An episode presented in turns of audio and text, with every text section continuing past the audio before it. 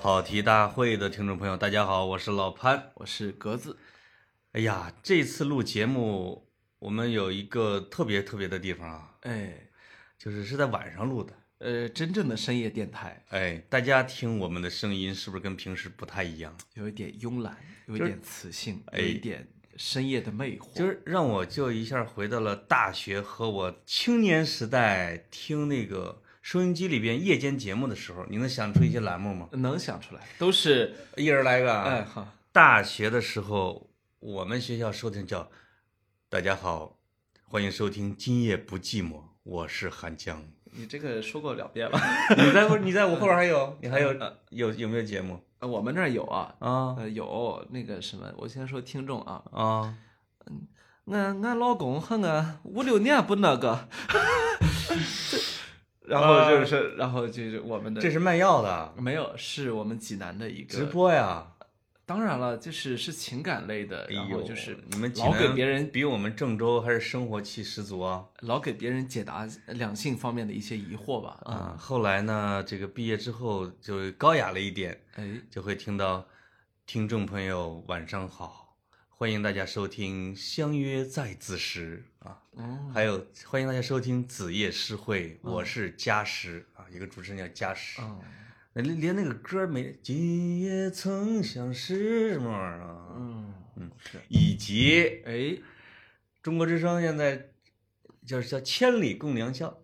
听众朋友，大家好，我是徐曼啊，一个大美女主持人徐曼。你听声音怎么听出来大美女的？因为我也在那个演播室里边，啊我我是前边的呃那哎个你是新闻你是跟大夜美女直播，共度良宵的。啊，我在那个节目里边，因为我那个节目是八到十二点，嗯，人家是十二点到两点，这个到十一点五十多的时候啊，我这个一边评论着节目就开始瞟大门口，就看见一位大美女就挎着一篮子。因为这主持人这个篮子里边就放了好多的家用物事，我也不知道是干嘛用的哈，就把这一一筐篮子就往这桌上一放，从里边往外拿东西， 都拿什么了？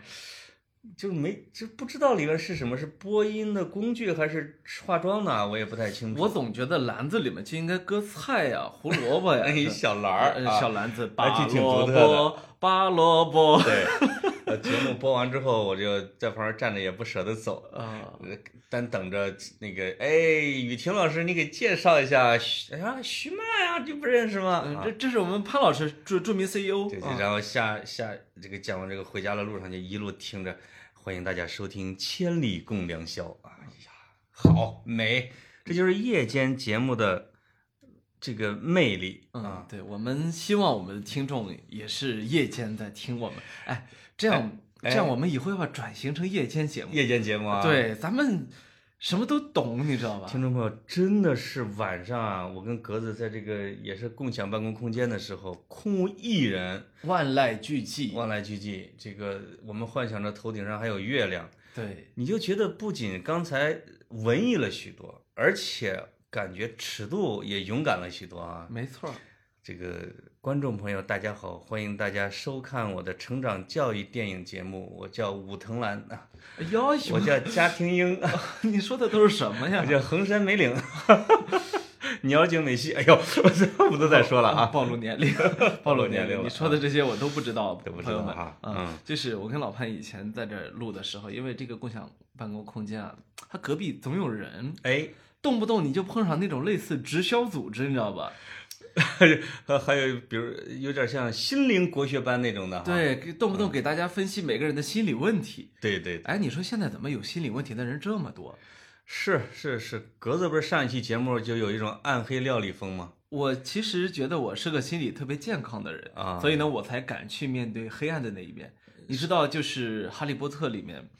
那个那个哈瑞，嗯哈瑞他其实他脸他他那个他那道疤是那个伏地魔给他留下来的嘛，对所以他其实一定程度上，这个少年成长的过程就是逐渐勇敢的开始面对自己的黑暗一面的这样一个过程，对吧？嗯，嗯他的强大的力量也受这个影响，是，他的内心的症结、他的魔症全部都受这个影响。对，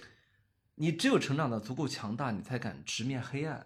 我觉得妈呀，这是你上期节目的成长延续是吧？哎，没没有我，然后昨天下午呢，我 又去参加了一个线下的活动啊，我们群里面好多人都去了。啊线下活动呢，说的就这个题目是我我帮那个朋友定的啊，说我我当时定的题目叫人“人到三十开始像模像样的焦虑”。哎呦，嗯啥叫像模像样的焦虑？就是你十几岁、二十多岁的时候，你很多时候因为你像在玩儿大富翁游戏，对或者说模拟人生，你的焦虑啊。嗯但是，尤其是比如说那时候我特别瞧不上的，比如说你去学生会，我觉得那纯粹是过家家。就是你知道学生会里面现在好多大学啊，我前一阵儿是看中山大学吧，某某部副部长（括号正部长级哦啊学哦学生呃会里对边啊学生会经常有这个啊。对那你就觉得这种过家家没啥意思啊，真实世界比较有意思啊。学生会是一个特别无聊的虚，有一种虚假的官版位风气的地方。没错儿，你还记得前一阵那新闻出来，这个在群里边，学生会群里边有一个人喊了那个部长的名字，嗯部长是你叫的吗？是吧？里面， 妈呀，就觉得吓死了哇，这好样好像官儿啊这要自己家亲戚的孩子一个巴掌就过去了。 啊！是是是，没有，就说这意思啊。我我我说到到三十岁左右的时候，你其实面对的是真实世界的游戏，对吧？嗯这会儿你想进学生会，你想进团委，门儿都没有。是过了二十 八岁自动脱团啊， 是所以，所以我我才给他起了那么一个名字。最近我觉得特别烦的嗯就是，总在谈这个话题的时候，好像总有人想去从负面去理解这个问题。嗯啊，我们经常说碰上一个心理问题啊，哎，我觉得全世界所有的人碰上心理问题都是一件最最正常不过的事情，对吧？对你说谁的心理完全没有问题？那根本就没有一个度量衡在那等着你。对，嗯，就是这个这个世界是不完美的，哎对吧？就是每个人都要面对自己的不完美。其实不完美，你从反的方向来看，它实际上就是一种有一种残缺的东西嘛，对吧？嗯，所以每个人都诚实的面对自己，接纳自己。当然，这个是心理咨询师说 的，就是接纳自己这个词用的太烂了啊。但是我觉得只有有思想的人才会痛苦嘛，没就错是嗯嗯，就是因为因为你你会想到别别人没有触达的地方，你会跟自己不妥协。当你终于跟自己打了个平手或者握手言和的时候，你就又成长了一步，我觉得这挺好的。对对，嗯你的每一次成长呢，都是在蜕皮，对，你必须把这层皮撕下去，然后也许撕下这层皮去之后，你的里面的皮肤更老，嗯，这对于人的自然生理来说是正常的啊。是但是呢，正是这层老呢，它给你的呃，不管是智慧也好，记忆力也好，都增加了一层褶皱。我们知道大脑皮层是需要靠增加褶皱来来来增加嗯记我忆的我啊发。现格子最近可能不知道是看的是哲学书啊，还是说经历了人生的大波哈、其实当然可能也没有，但是这是思维的深度已探知的，就是特别暗黑的那一面儿。嗯，我这个上期的节目受到了这个如潮的好评，嗯就是因为你这个探到了地心引力去了。我试图探，然后被你拽回来了。 我就这个我拽的时候，我其实一开始还是这个很放心大胆的让你往下挖掘。突然说有一类粉丝我最讨厌，哎呦，我说这个不行，粉丝就是生产力。。对对，这潘总说，我这个从商业上不允许我这，你你再让你说下去、啊。对对对，就是唯这个叫什么美酒与粉丝不可辜负，是吧？ 呃，哎，我们今儿聊什么来着？啊对对，这这题跑的。我、啊我们想说的是呢，我们呃单霁翔院长呢，从故宫忽然宣布退休。对对对对，当然，这个消息对我来说它不是个意外啊，因为啊我我已因经为单老跟你说了一呃声，没有，因为啊我我已经知道这个消息了，几哦呃，早于早于大家几天之前，嗯呃嗯，那个，但是呢，还是让整个的，你知道一个故宫的故宫研究院的院长，呃不，故宫博物院的院长，对，让全社会都在为他刷屏，这哦其实不是一件特别正常的事情，对，就因是为全国有太多的博物馆，即便故宫的地位再高，你也不能说啊，他退休就全社会就都得关注。而且是正面刷屏。哎，这就说明了故宫是个流量， 对吧？故宫已经成了一个流量阵地，这个很厉害的。可是这个流，量就是单霁翔带来的，呃，或者说说是它互相成就的，或者对说吧就是他任赏一手造成的，对吗是？嗯，就是单霁翔，我觉得咱们随便就是你都有任何人都有一种感觉，觉得这几年故宫太红了，没错，是个网红单位。对一个是故宫的文创，对就是甚至恨不得得有几百种文创。另外还有咱朋朋友圈经常会看到皇帝突然间又搞了一个什么玩意儿啊，哎我也看不懂那个东西。什么雍正突然间又卖萌啦哎，呀，就是嗯那也是故宫搞的。你看道光皇帝一打个手电筒在手里面，爱是一道光。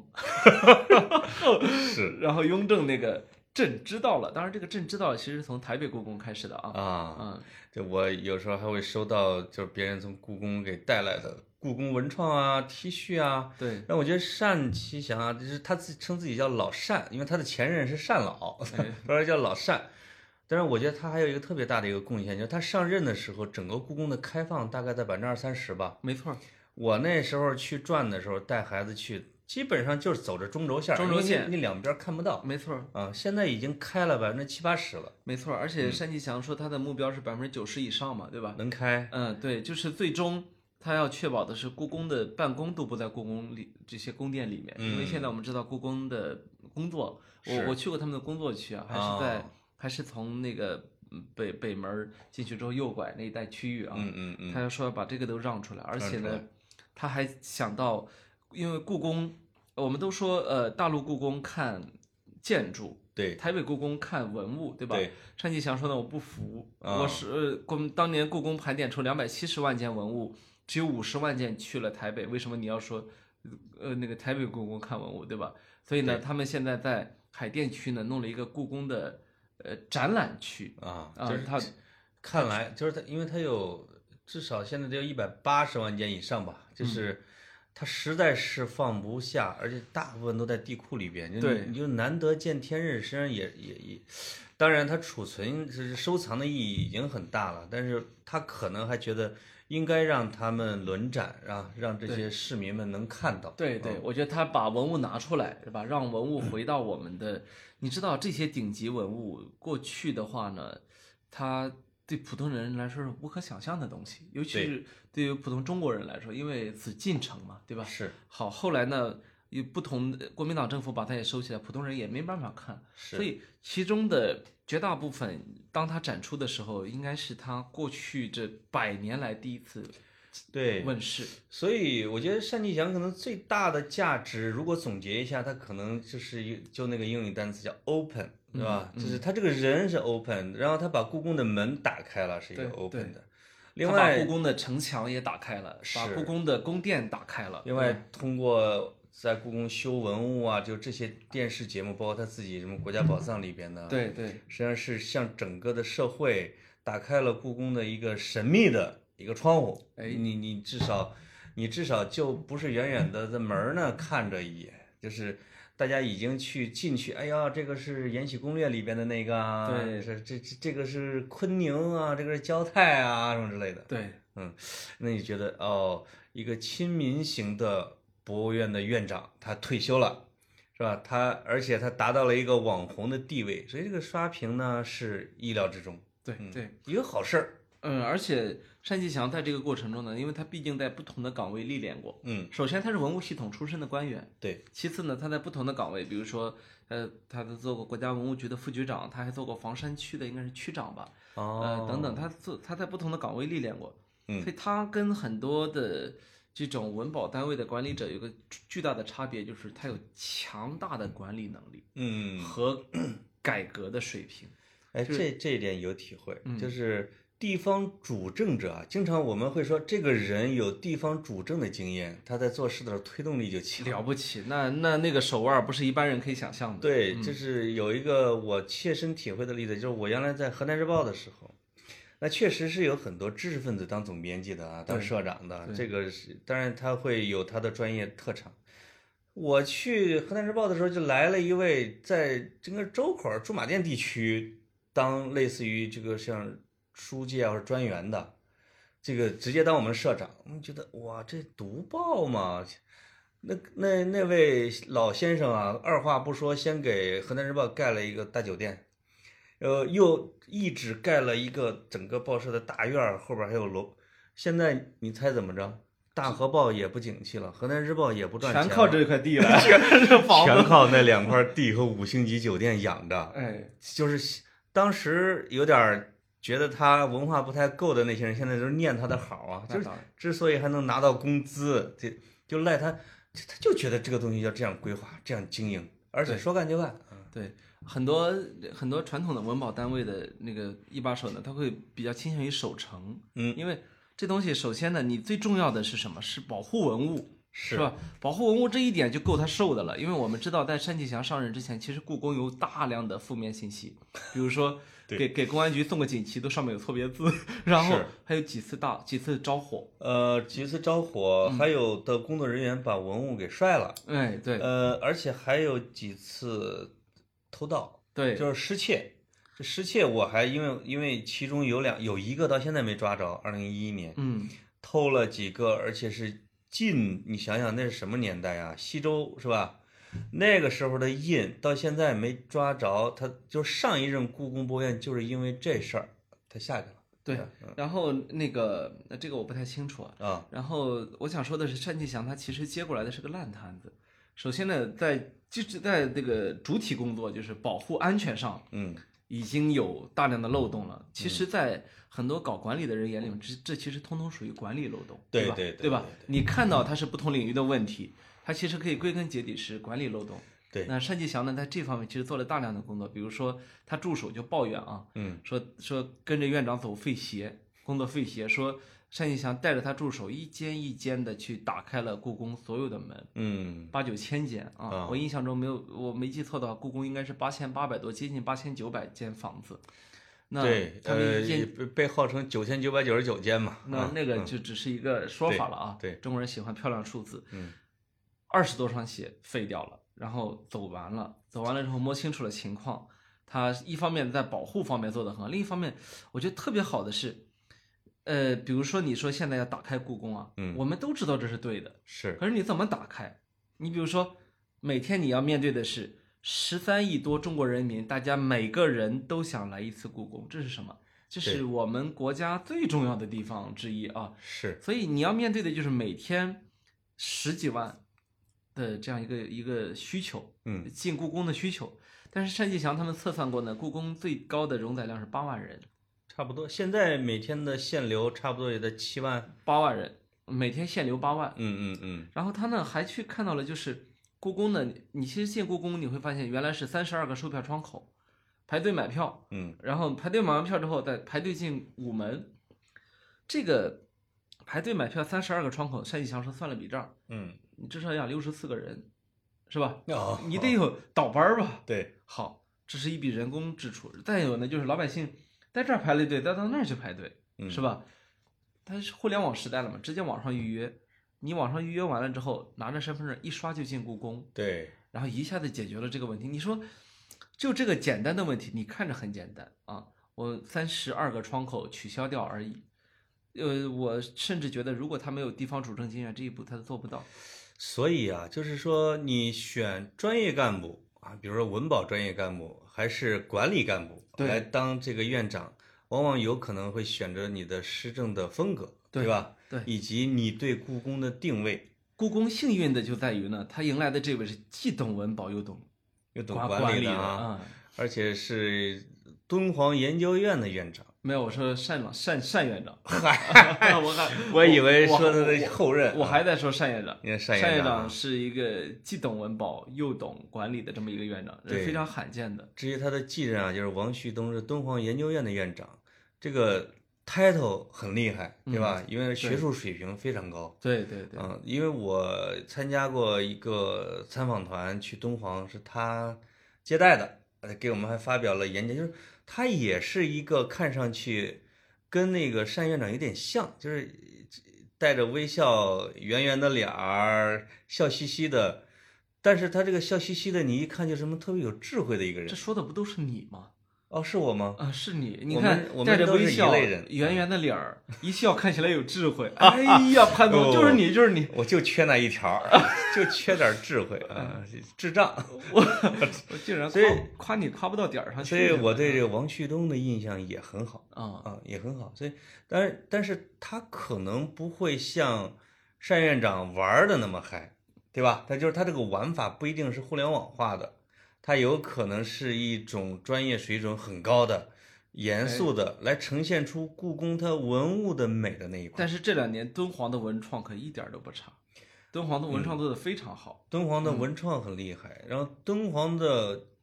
壁画修复和保护技术是全世界一绝，对最顶尖 的。嗯，可能故宫呢，嗯，壁画修复用不太上啊。呃，故宫是雕梁画柱，要要要要那个啊，哎嗯、就是它可能，呃，我觉得它你毕竟是地方进中央嘛， 对吧？对，他自己稍微一调，以这种大智慧的人肯定都没问题。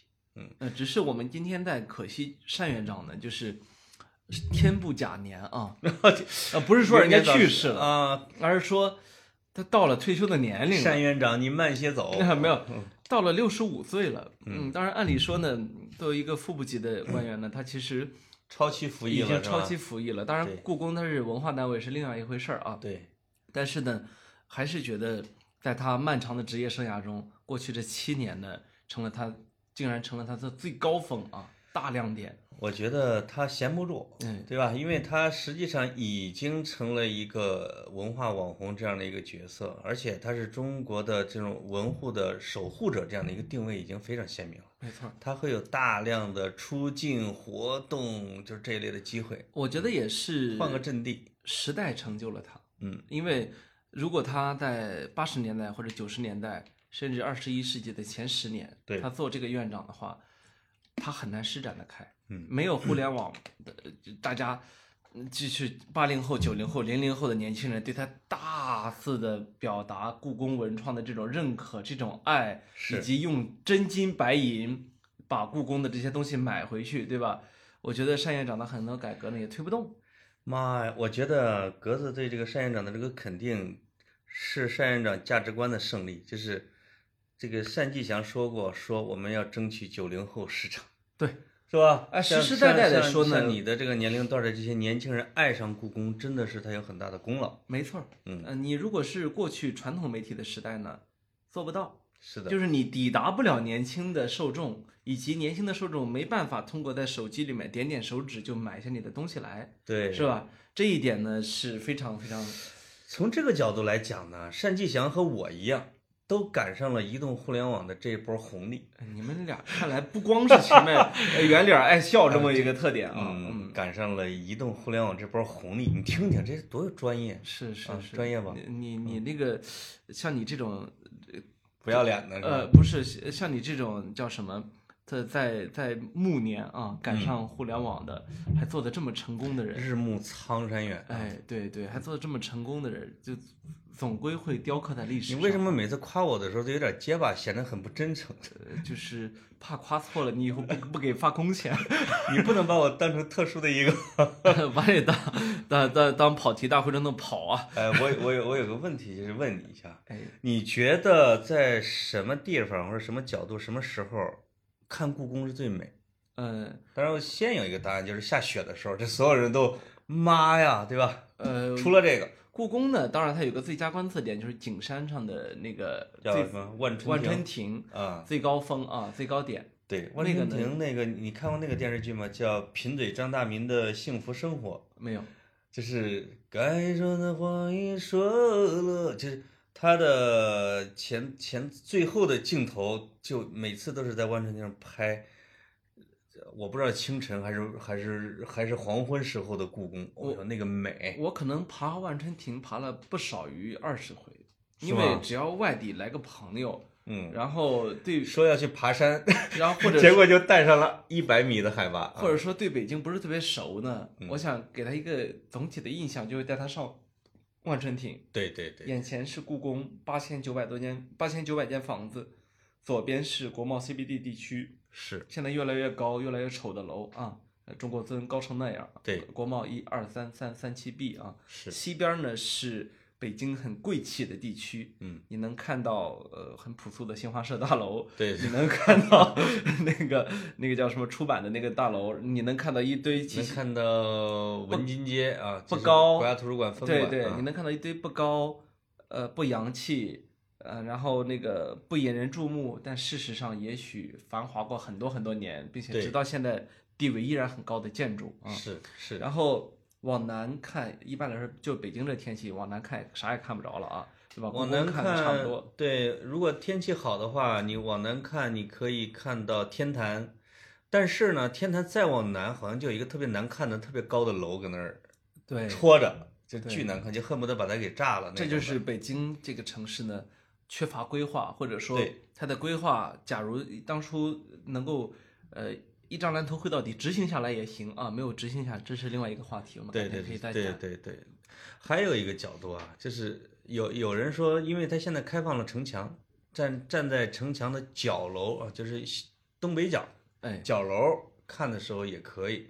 另外还有一个就是晚上从东华门过太庙的门口儿，过午门到护城河，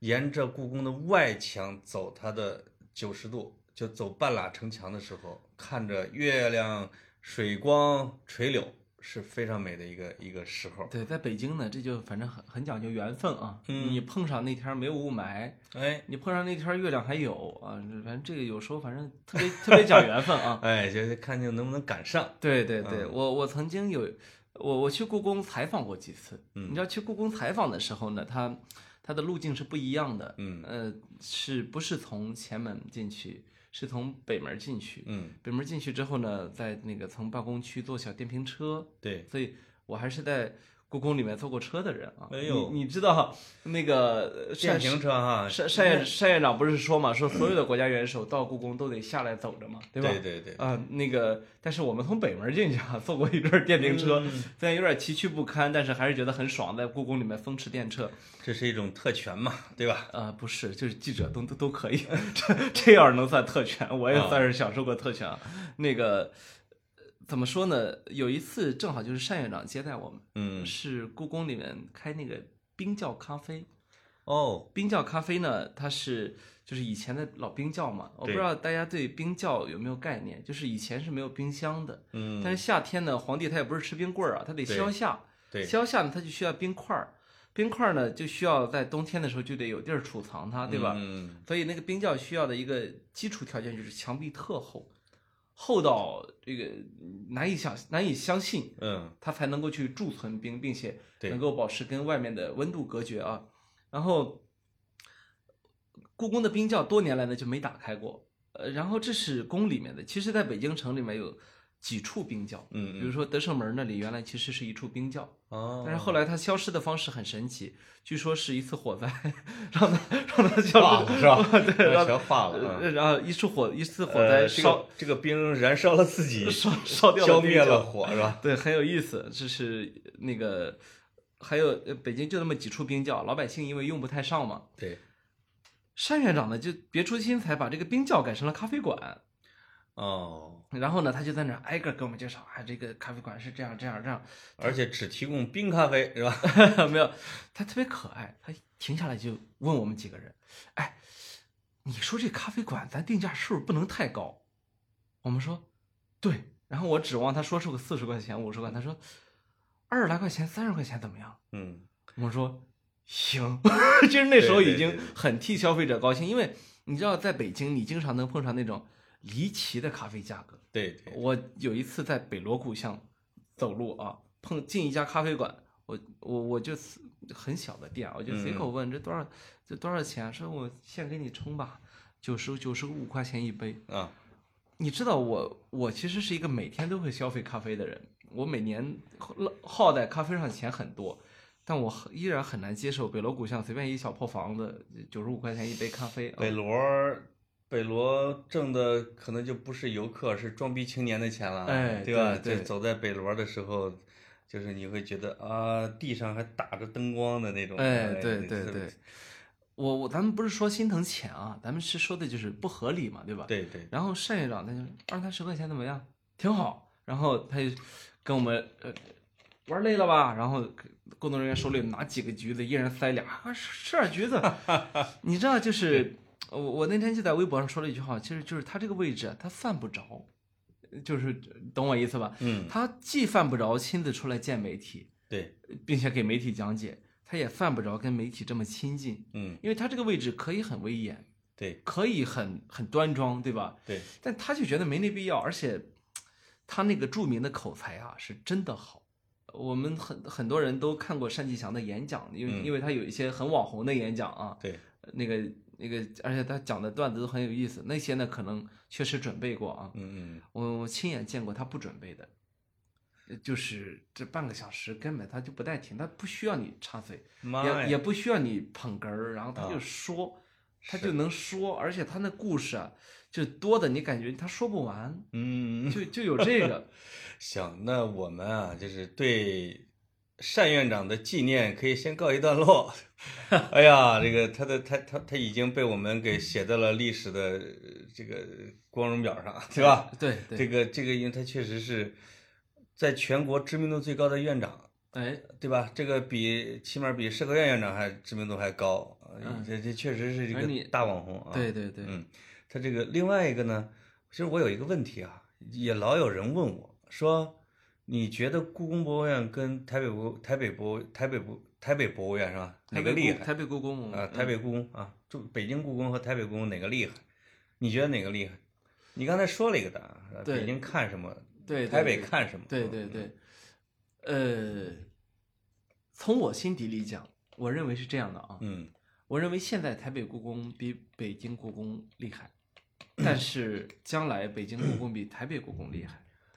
嗯，我这个答呃案那台北故宫现在厉害在哪儿？现在厉害的它的展览，它嗯展出的文物、嗯是吧嗯？你首先呢，这些文物是不可替代的。嗯呃，我记得我去台北故宫，我看过《龙藏经》，对我看我看过《四库全书》，我看过毛公毛公鼎，对，我看过，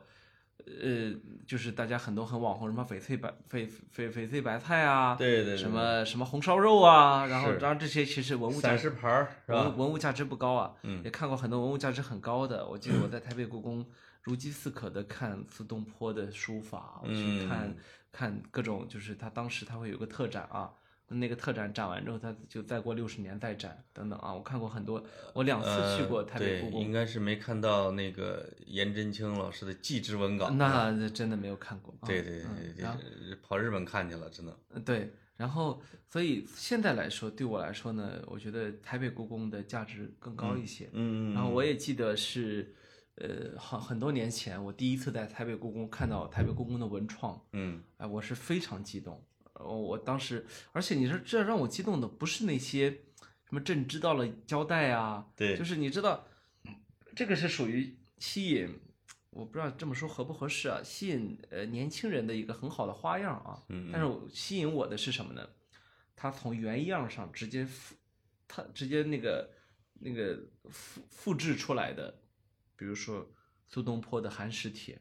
赤壁赋》，嗯嗯，它嗯不是你买的几十块钱一一幅的这个字帖啊，它对也有几十块钱的普通人的版本，嗯，它是踏板儿哈。但是我买的是那个从原样上直接嗯嗯嗯用用用非常现代的技术把它做下来的。对对那对个以前就是日本的二玄社做这个事情嘛，后来因为技术发达了，台北故宫自己也做。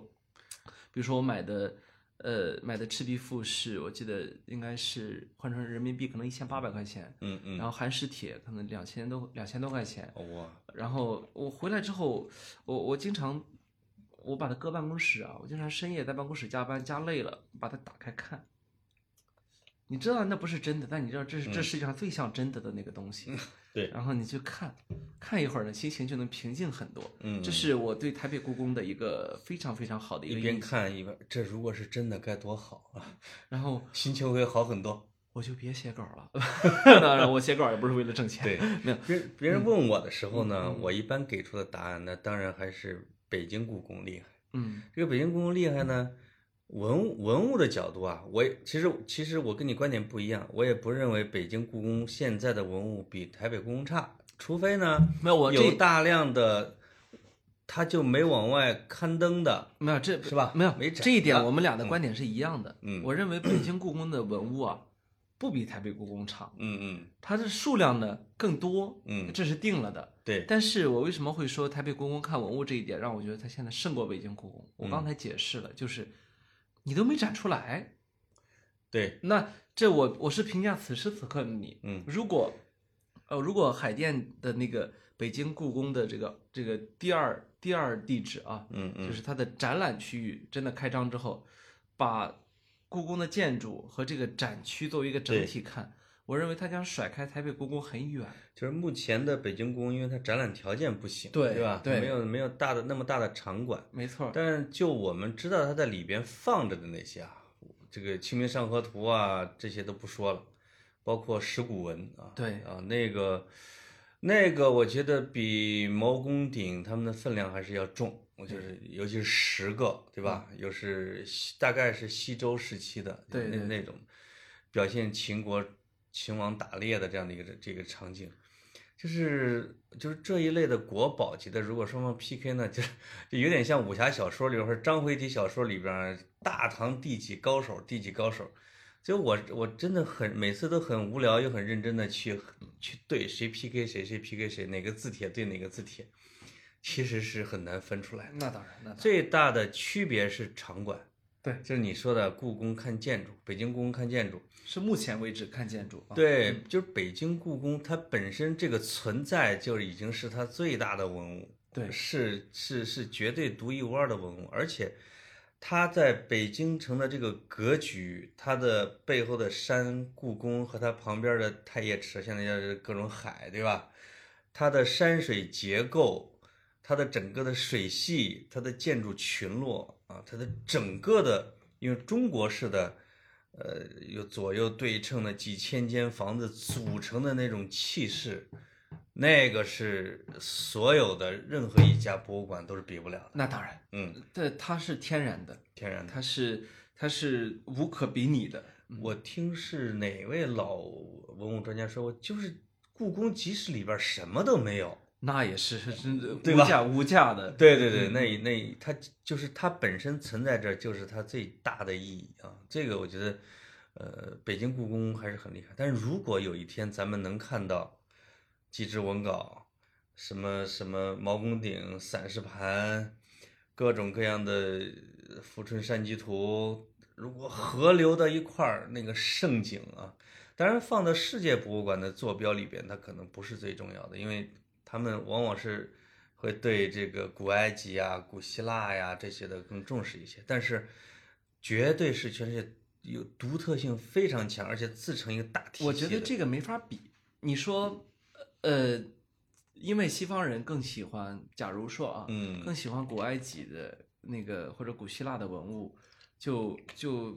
意味着，当我们把祭侄文稿和《清明上河图》这些都凑在一起的时候，就不如他们重要的话。这一点我是打心眼儿里不能认可的，因为嗯嗯我觉嗯得这这里面其实没有排名，对，更没有对，更没有可比性，对吧？嗯，就好像，呃，怎么说呢？呃，就好像你说呃西周的这个文物和那个文物它比啊，有时候它可能暂时的对我们的考古来说有一个重要性更高一些，对吧？对但是你不知道的是，对子孙来说，随着时间推移，嗯是吧？也许有有一方它的文物的独特的价值又体现出来了，就是这个东西，我们作为文化人，呃，文化爱好者啊，我们能做的是什么呢？我觉得顶多能做的就是欣赏。是。我们说的文无第一啊，这其实说的也是这个意思。没错，没错，因为它的可解读性是多维度的，是丰富的。对，我就是说它最牛逼，对吧？对你你怎么着？对啊，就是你，因为你你俩人没法打，谁把谁打败了，谁是谁是老大。对但是对，你两张文物放在一块儿，我就说这对我的家族来说，它比世界还还重要，它那就是当然，这样的一个那当然，对，啊，所以刚才的啊就是也是也是戏言啊，就是就这个比呢，对，这个本身这个比就是一件不严肃的一个事情，没错。但是我我倒是也也很感激的是，单院长在任这几年啊，嗯故宫做了很多的展，这些展呢，其中最我认为最精华的那几个我都看了。嗯，包括《清明上河图》展出的时候，我也我我是第一批观众进来的，嗯所以当时几乎没排队，嗯半个小时之内就就去就去看了，所以还是挺挺感慨。就是你刚才说单院长是 “open” 这个词嘛，“open” 就包括了把里面的文物拿出来做一个非常精美的展，对，嗯，对对对，就是我觉得还有一个问题啊，就是我这思维有点跳跃，就是咱们说到了这个故宫啊，因为因为咱们就经常的会在北海呀、景山呀、什么什么之类的转，就是我也看了，就是我看了不是那风水学嘛，最近不是对它这不是一直在研究嘛，是是，啊我们现在都是风水大准师。备把我们村子里边这个呃盖个房子，在前面再来两棵树，哎，把自己的风水也改一改、啊，改改啊，什么没事改改喝点水什么的啊。嗯，这样的话，未来股价会高一点，对吧？对对对嗯对会来几个涨 停。是是，潘总现在也真的是非常油腻了，可以说。嗯 对，所以 嗯嗯所以我就看这个故说故宫的风水特别好，或者说说秦岭的风水特别好，或者什么的风水特别好。那么你知道，我有一种说法，就是北京的这个眼儿 在哪？眼儿，就是说，如果是画龙点睛的那个最中心点的中心点，最中心点的中心，那就在那几个海那儿呗。它不对，是不能按现在这个算啊，这嗯这这摊大饼已经找不着腰眼儿了。对对，就是看一个资料，在元大都，因为因为其实哦正你说经你的说大北都你的说设计你啊，说北土城那幅那一带是吧？呃，在元大都的整个的中心点，说是在银锭桥，银锭桥哦啊，是绝对中心点哦。哦，明白后来呢，这个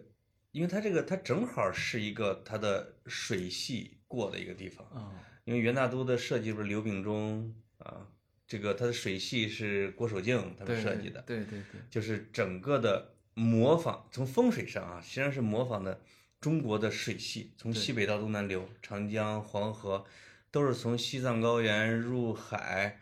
那实际上这个呢，是从玉泉山那边，对对吧？？嗯对，然后从西北往东南，整个的水系是活的，就是这个整个的水的中心点是积水潭，因哦为当时的京杭大运河的漕运是直接能从通州，然后逆流而上，通过通惠河，最后卸货卸到积水潭嗯，啊，这个是中心。他说那个整个的那个最中心的点就是银锭桥，后来这个被明朝改了，就改成了眉山。嗯眉山呢，就是是说以山镇水啊，这是风水上讲的啊，不懂啊啊，，咱对不懂，不懂，不就是懂嗯为了镇住前朝的风水。照着学就行了啊，不嗯用，懂。但是也没想到这个设立以眉山为中心点，最后自己的末代皇帝吊在了眉山上没错，啊。这后来他们堪舆大师也有各种讲究什么之类的。嗯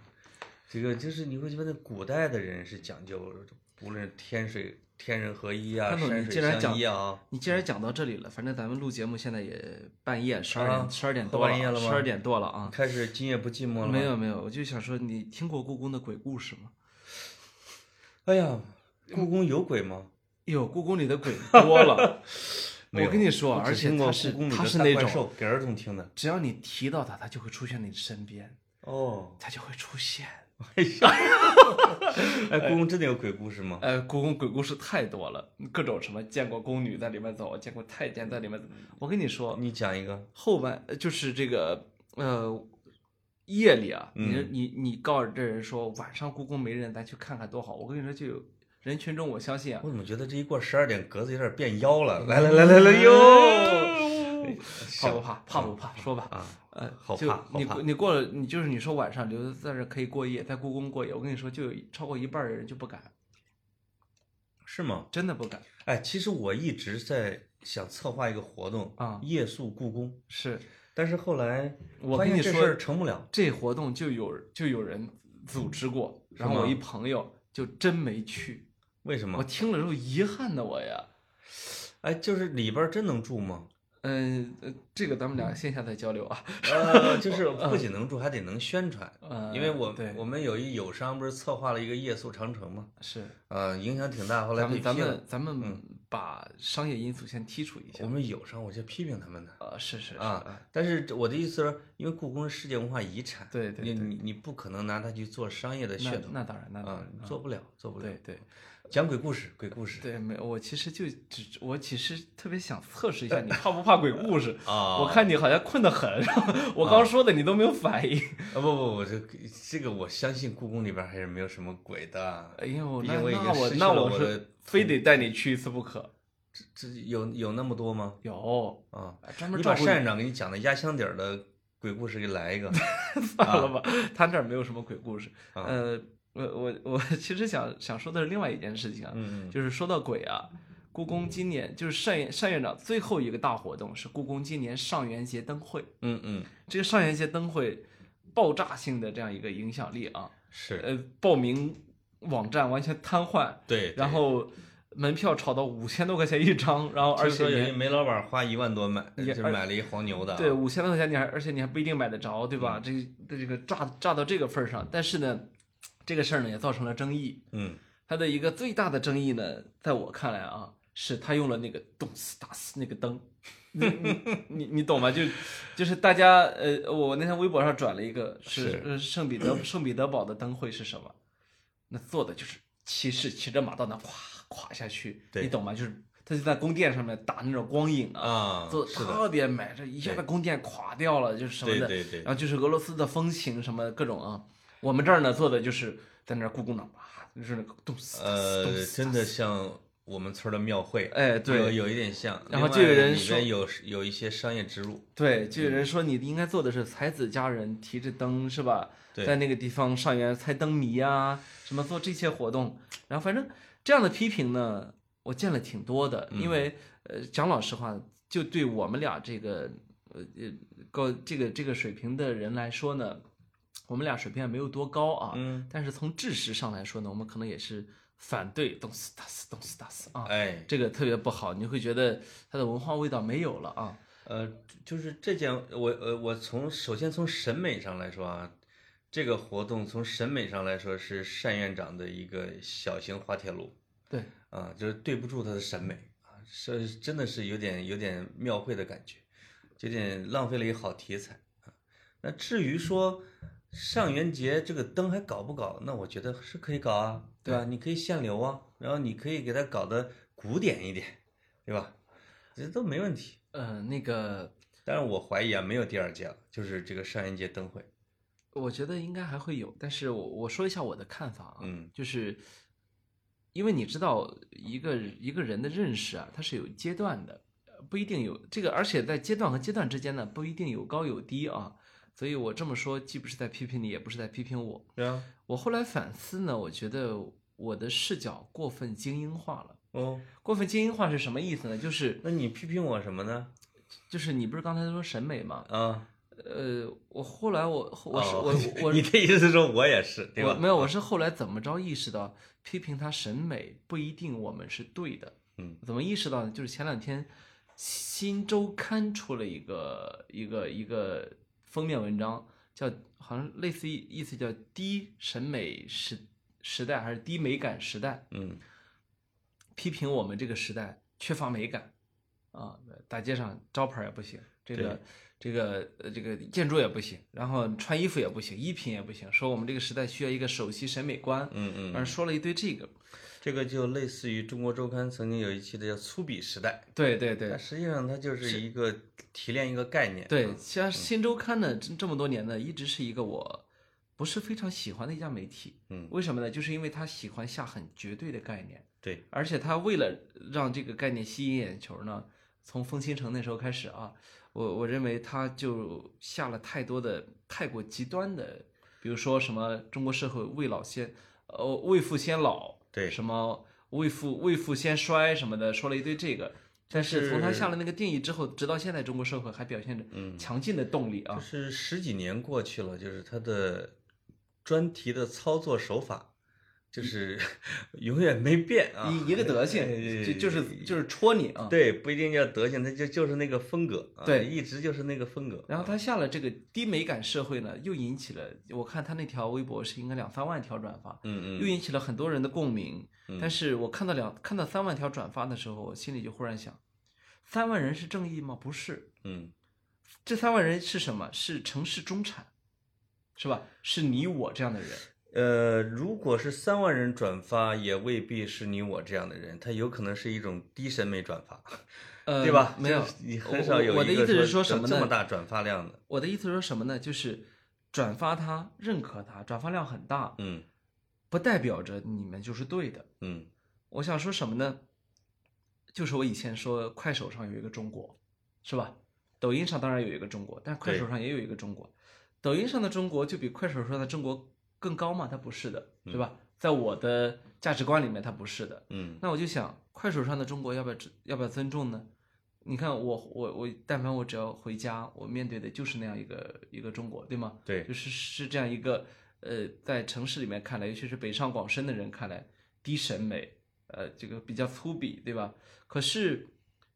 他们未来的方向是变成北上广深吗？我觉得不是的，是吧？呃，而且一定要去强行的改变他们才是对的吗？我觉得也是不对的。嗯你嗯你这我注意我说再说到其实一个比较深的话题了啊。啊我我想说的是什么呢？就是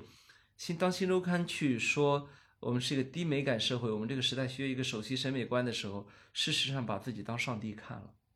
就是说媒体人把自己当上帝看了，就认为我说的就是对的，这个时代就是需要有人去把审美的关。我觉得这个时代不需要有人去把审美的关。如果我们你去放眼看全世全世界啊，包括我们的历朝历代，它其实精英的审美和大众的审美本身就有出入。对，你比如说，你说宋朝，我们现在说温润如玉的、天青色等烟雨的，嗯你说它不是大红大紫的那种审美，呃，那你说的其实是贵族的。对你呃我们讨论的都是宋徽宗的，是，和是是宋朝的王子的是吧？皇太子的他们的审美是吧？我们讨论的都是这个，我们所能够看到的文物全部是从他们的陪葬品里面挖出来的，等于说不是老百姓用的。呃，从一些比如大海的沉船啊或者什么之类的，对，也呃整个宋朝的词，包括日常生活用的词，整体来说还是比较素雅的。就是相对其他朝代来说是素雅一些。对对对，因为这个呢是一瓷器个本这身也个呢不是一太个也比较难做成那种艳俗颜色的。对对，它嗯总体呢审美上呢是这样一个倾向，对但是呢不代表它都是那种，就是你在台北故宫看到的汝窑的那个水准的，对吧？对它有大量的很粗糙的，这个很不精美的，尤其是普通人用的哈。对那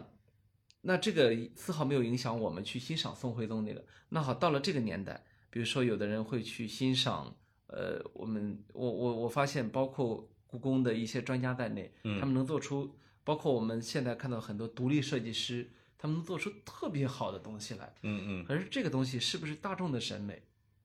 我觉得就未必。所以我绕了这么一大圈的，我想说回来是什么呢？我觉得也许啊，也许单霁翔其实更懂他要面对的是谁，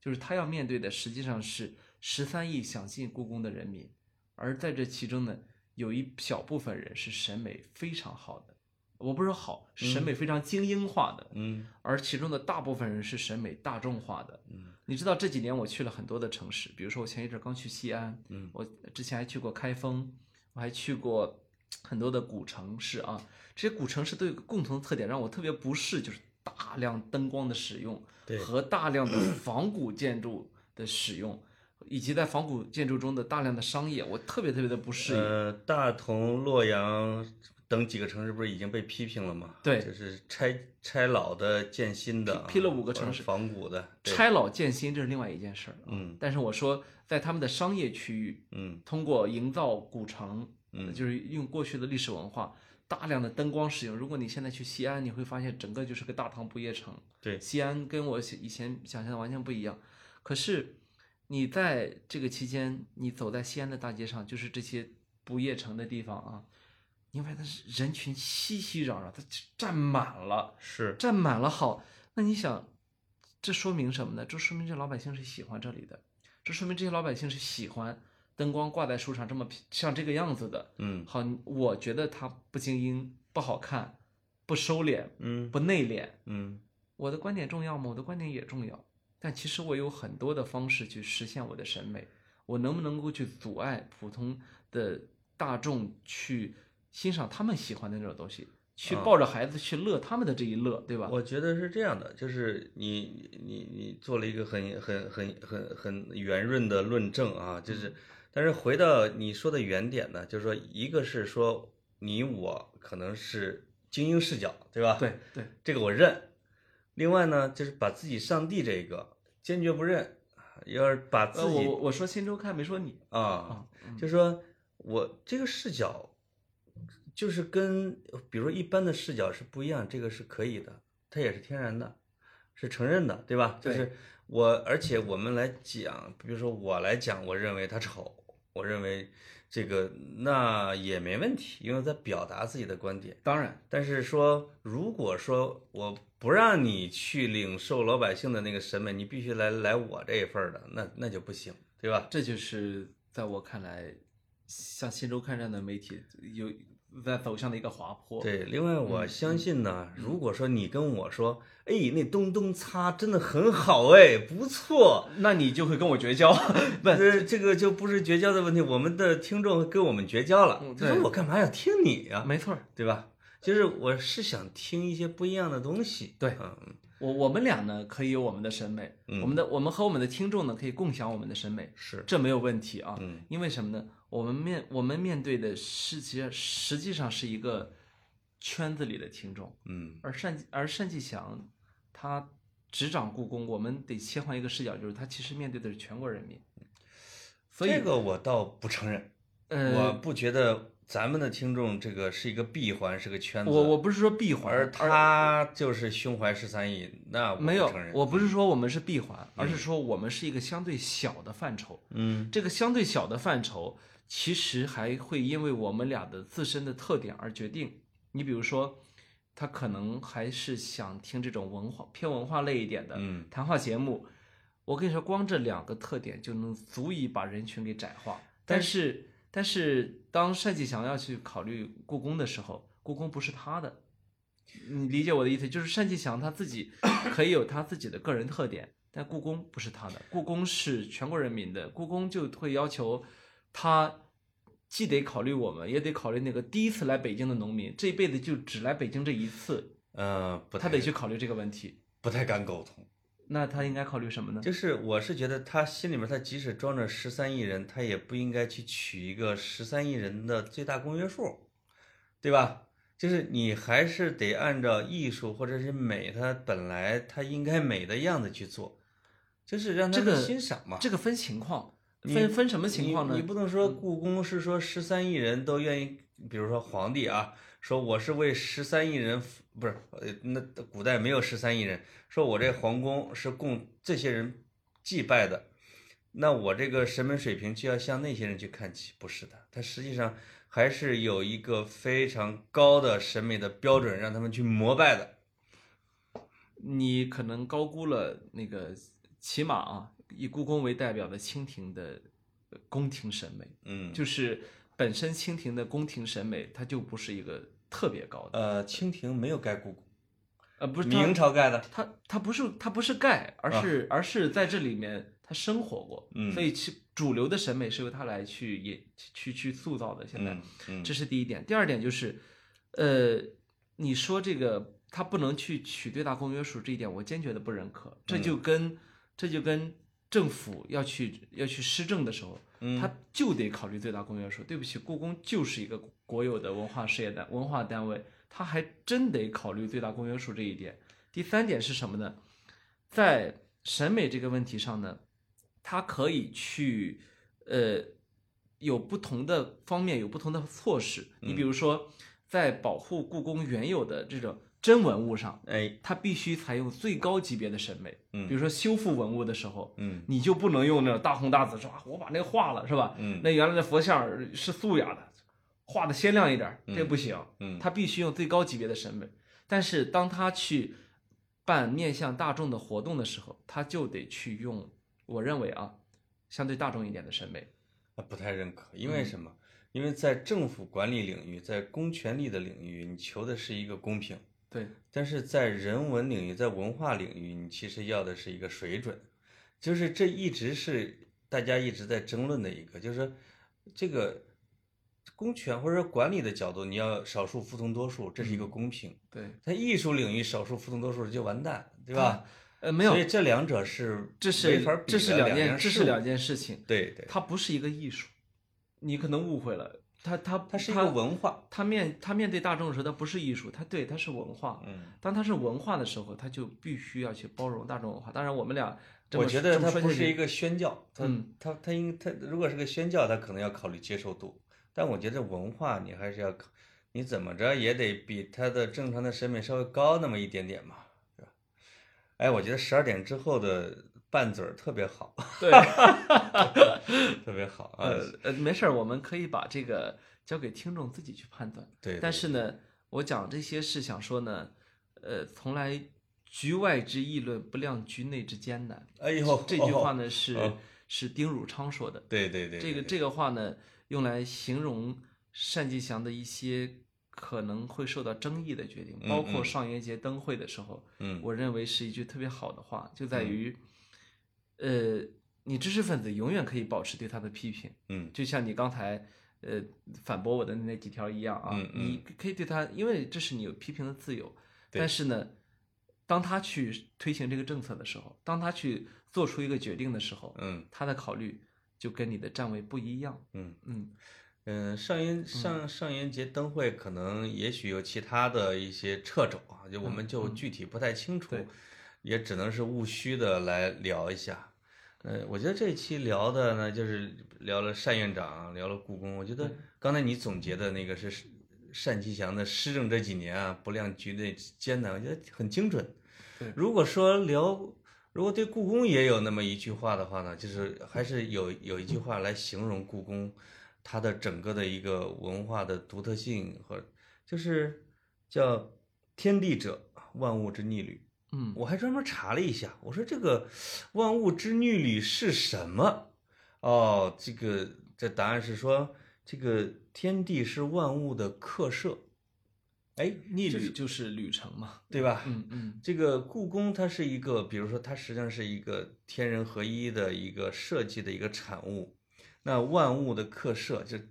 故宫就在天和地之间放的这样的一个一个一个一个一个东西，一个文化的组合，一个一个历史的遗迹。哎，我觉得是一个特别有东方的文化独特性的一个东西。哎，那可能就两就是你的那句话来形容人，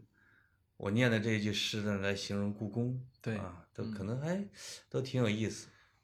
呃，其其实说到最后呢，我还要很真诚的表达一句啊，嗯就是我还是觉因为我我我去故宫的次数特别多，嗯我可能一年，呃，为了看展览，有时候为了采访，我能去故宫超过十次，嗯，呃就平均下来这这两三年啊，呃，跟我的十年一次好像差别也不太大，差别啊不是特别大 啊，所以我在故宫里面见到的人呢，可能比就是观察人的这个这个这个观察人的嗯次数啊、或者嗯频率啊比一般人高。嗯呃，就是我刚才没说完的是，在我的观察视野里面，这里面人的穿着打扮，嗯和他们的拍照方式，嗯和那个，我觉得我们真的不能够高估我们的大众的审美。嗯，在这种情况下呢，如果故宫跑得太靠前，或者说它端的架子太高呢，这个实际上会拒我们的观众于于门外。当然，你可以说我高一点，他好好领他进门啊。嗯但是恐怕你很难在一两个小时他的短暂的游览里面把他领进门。嗯所以这种情况下，我认为还是应该跟他稍微的接近一点儿。所以下一任故宫院长要考虑的问题，可能还继续是如何让大众更加的亲近故宫。哎，我觉得嗯山长他其实他开创的一个有互联网感的、面向年轻人的，对吧？有对创意对的这对样的对一个做法是值得他的后人肯定是要继承的，对对他对，肯定不会说去给他否定。我们特别担心的就是，呃，就是叫什么？经常说叫新官上任三把火，对吧？嗯第一把火先把你上面的规章制度先烧了。呃嗯当然我们相信这不会的，因为本对身呢是两个，呃，总体来说是文化人之间的交接，文是化人之间呢，它就会有很多的共性。是，嗯这个这一点上我们达成了高度的一致。对对，另外，我还是坚持认为，上元节灯会的里边这个把把字儿打到那个屋檐儿上啊，那真的是一件很 low 的审美。我我你承认不承认不啊？是在这一点上呢，我跟你没有任何的差异，我就是，但是呢，嗯我跟你的差异就是，我可以允许这个世界的百分之九十嗯不符合我的理想，嗯嗯只要是它符合另外百分之九十的人的理想，嗯，这对嗯我来说是完全没有问题的。那这一点我们看来也达成一致了，因为我也没有权利让他们不放。呃对，嗯但是呢我，说说有什么用呢？对吧？嗯呃，对，但是是呢，我就说，当我们去批评这个现象的时候啊，嗯也许有一个同情之理解吧，嗯嗯，这个说白了，像我们俩这样的讨论，故宫的人也听不见，啊、对那个叫什么管事儿的人也听不见。是但是我们要不要讨论呢？我觉得要，因为我们的听众听得见，我们听众听完了之后呢，也许给了他们一个多一点的一个视角。我觉得这个，尤其是后半拉节目啊，嗯哎就是格子体现出了一个九零后的成熟，我体现出了一个七零后的愤怒，哎，哎，挺好的我们俩跟上一期反过来了。啊，嗯，开始我来那个 哎呃帮帮助对对你对成长对帮助我啊，这帮助我成长，呃对对嗯非常好，我哎们我们俩的这个深夜电台啊，这个一点都没有聊深夜话题，嗯，对对对，我发现深夜聊的时候啊，容易进入一种梦游的状态， 迷幻迷。幻的状我我态。刚刚为什么说这么多呢？老嗯潘睡了一会儿，听见我的呼声了吗？ 我要董路阳打呼噜了。对嗯对对嗯，，啊，好我们好就，说到这儿，哎，拜拜好，。拜拜。